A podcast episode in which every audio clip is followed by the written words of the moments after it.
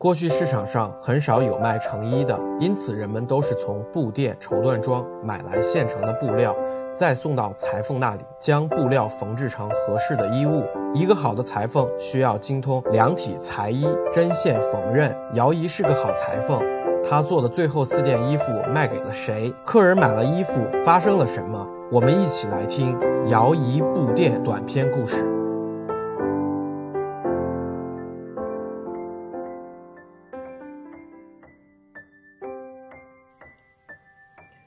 姚姨布店第二集：绣锦运花肚兜。听闻这件绣锦运花肚兜被西街的王寡妇买了去。王寡妇不是南村的人，二十年前才嫁到这个村子里来。王寡妇本不姓王，只因她的丈夫是村里赫赫有名的王刀子，便随了夫家的姓。王刀子是村里出了名的木匠师傅，与其他木匠师傅不同的是，别人做的木制品都是给活人使用的，而王刀子的木制品却是给死人准备的。王刀子是位做棺材的木匠。王寡妇最开始还不叫王寡妇，村里人大都叫她王媳妇。王媳妇手巧，不但一面帮丈夫做死人买卖。还一手照理家里琐碎的点滴。不幸的是，王媳妇结婚八年有余，都不曾有身孕，却在第八年的腊月突然怀上了孩子。说起来也真是邪门儿。那年张家铺子失火，张老爷子死不见尸，张家媳妇又被驱逐乡里，整个村寨都笼罩在一片不祥和的氛围里。而王媳妇却怀了孩子。这一连串不寻常的事件，把一件本该值得庆幸的事，弄得波谲云诡，仿佛是中了邪一样。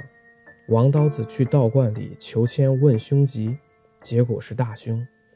王刀子操起木活工具逼王媳妇堕胎，王媳妇说什么也不肯堕。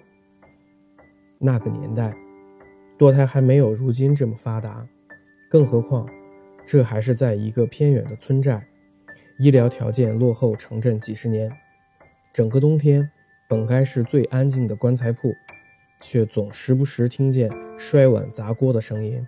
次年春天，王媳妇去邻村的观音庙里求得一道平安符，她诚心修佛，不管是孽子还是坏种，她也要决心把他生下来。自打王媳妇怀了孩子，王家棺材铺的生意便一日不如一日。仿佛那些半死的人全都压着一口气在咽喉，眼巴巴的等着王家媳妇把孩子生下来一样。转眼年秋，王媳妇诞下一名女婴，可偏偏是在同一天，村里陆续亡了十一名老人。王刀子的生意一下子火了起来，也没顾得上去产房看望妻儿。可就在忙碌的那几天。王刀子成了那躺在棺材里的第十二人。王刀子的死因至今不晓，只知道当丑姑路过溪边准备去淘米的时候，便发现了王刀子的尸体，直板板地扎在杂草堆子里，手里还抓着一把卖棺材换来的钱。王媳妇听到这个消息，抑制不住情绪，便嚎啕大哭起来，哭声盖过了女婴的哭声。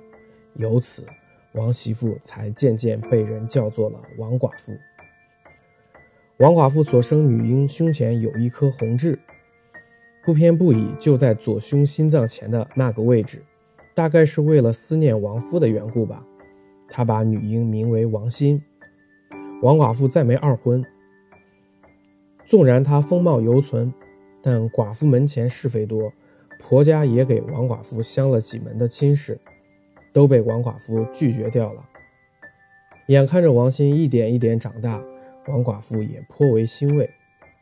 王刀子死后，棺材铺子便被卖掉了。此后，王寡妇一直在做卤水豆腐这门小买卖，虽说不富裕，营生倒也不成问题。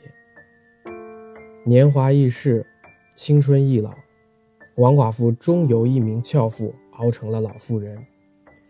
王欣在近乎豆蔻之年时，也渐渐学会了替母亲王寡妇料理些家务，一些劳力苦活渐渐从王寡妇的肩落到了王欣的肩上来。那年冬天，凛冽的寒风把自来水管都冻住了，磨坊里断了水，豆腐变得馊臭，无奈之余，王欣只能沿着西河边找水，沿着西河往西走。再绕过一座山头，有一条小溪。冬日的溪水格外的细瘦，若要采满一担子水，这点水流是不够的。王鑫只能再往前走。再往前有一凹水洼，听村里的老人说，这里的水是要不得的，因为整个村的水源都是沿着这凹水洼流出来的。可以说，村子的福祸全由这凹水洼决定。据说这里居住着先祖的灵魂，是村子守护神的栖息地。然而，这样的故事仅在乡里坊间流传，王寡妇作为一名外乡人是不知道的，她更不会有机会把这个禁忌教授给女儿。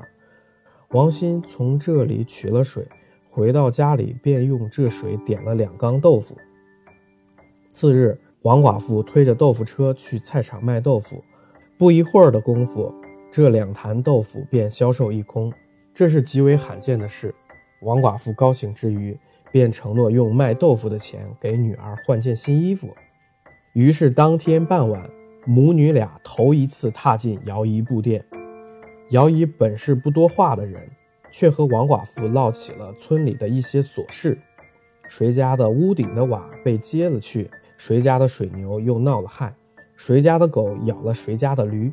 谁家娶了亲，谁家死了婆，诸如此类。这村子的生活形式，在这间不大的屋子里，以语言的形式再次复活。王鑫盯着那件绣锦运花肚兜看了好久，但就是踟蹰不决。王寡妇看出了他的心思，便决心给女儿买这件衣服。姚姨把挂在墙上的肚兜取了下来。交给王寡妇。正当王寡妇要给女儿试衣服的同时，店里来了另外一个人。这个人不像村里人，倒是像极了年轻时的王寡妇。他的模样仿佛就是二十年前的王寡妇刻出来的，如出一辙。他进门便开口夸赞姚姨这件锦绣印花肚兜工艺精湛，乃世间珍品。他没问王寡妇的意见。便直接从王寡妇手里把肚兜拿了过去，对着门外残阳举着透光瞧，一边看还一边说：“太美丽了，多少钱？这件我买了。”姚姨告诉他，王寡妇比他早一步进入这间店铺，于情于理，这件衣服都归王寡妇先买才是，而陌生人却自顾自地说：“多少钱？我买。”丝毫不顾及姚姨所言，王鑫扯了扯王寡妇的衣袖，示意这件衣服他不想要了。王寡妇觉得给女儿买一件称心的衣服本该是件高兴的事，却被这不知道从哪里来的陌生人触了眉头。邪门的是，这家伙居然还同自己二十年前的模样像极了，仿佛是他的孪生妹妹一样。王寡妇说：“这肚兜是我先看中的，你先让我女儿试一试，好不好？”陌生人上下打量了王鑫，把肚兜交给王鑫。我有个女儿和你差不多高，要不你试试看吧，我也好看看合不合身。于是王鑫便去换了装。这件绣锦运花肚兜在王鑫身上十分服帖，仿佛就是按照他的身板量身定做的。陌生人看着王鑫穿着这件绣锦运花肚兜出来。本是笑着的脸，却一下子绷不住了，哭出声来，弄得另外三个人一头雾水，感到莫名其妙。姚姨问他：“你怎么了？”他抽搐着说：“实在是太合身了，和我的女儿一模一样。”王寡妇听到这话，心里咯噔了一下，这其中难以解释的巧合，实在是令人感到迷惑，或者说是恐惧。王寡妇说：“女儿，你女儿怎么会和我女儿长得像？王寡妇感到这个问题问得十分愚蠢。既然出现在她面前的这个陌生人和王寡妇长得十分相似，那么为什么她的女儿就不能和王寡妇的女儿长得相似呢？陌生人只冷冷地爆出几个字：“我女儿她死了。”这一句话把整间屋子的气氛降到冰点。最终，陌生人放弃这件绣锦印花肚兜，提前离开了店铺。而王寡妇花了今日卖豆腐的所有钱，换了这件绣锦印花肚兜。王鑫直接把这件肚兜套穿在棉服里回家了。被换下来的那件内衣便由王寡妇拿着。刚走出姚家店铺没多远，王寡妇便感到手上有一股温润潮湿的触感。她掀开手中的衣服，才看见王鑫换下来的这件内衣。缠着一条红绳，而这条红绳本该是同平安符系在王鑫脖子上的，绳头莫名其妙的断了线，平安符也不知所踪。而这内衣贴在心脏的位置上有一红点，放进了仔细瞧才注意到，这和王鑫胸前的红痣一模一样。回家后，王寡妇生起火，把屋子热起来。便叫王鑫把刚买的绣锦运花肚兜脱下来。他这才看到，王鑫胸前的红痣消失不见了。那年冬天持续了很久很久，三月都还飘着雪。王寡妇觉得女儿掉痣这件事十分蹊跷，便再次去了当年求平安符的那座观音庙。王寡妇把缘由给庙里的住持说了一通，住持便又求了一道平安符给王寡妇带回去。王寡妇临走前，住持对她说：“本是不该说的话，但终归觉得叮嘱两句比较好。这世间一些善恶因果，终有轮回。欲堕子，即是恶，恶终有还；而以恶治恶，又将无限遁入虚无之境。”既然前缘已了，就不要再留恋了。王寡妇听完若有所思。后来坊间有人传，王寡妇早年私生活糜烂，背着王刀子偷邻村的汉子。不过那些都是过去的事了。现如今，王寡妇入了空门，法号无我。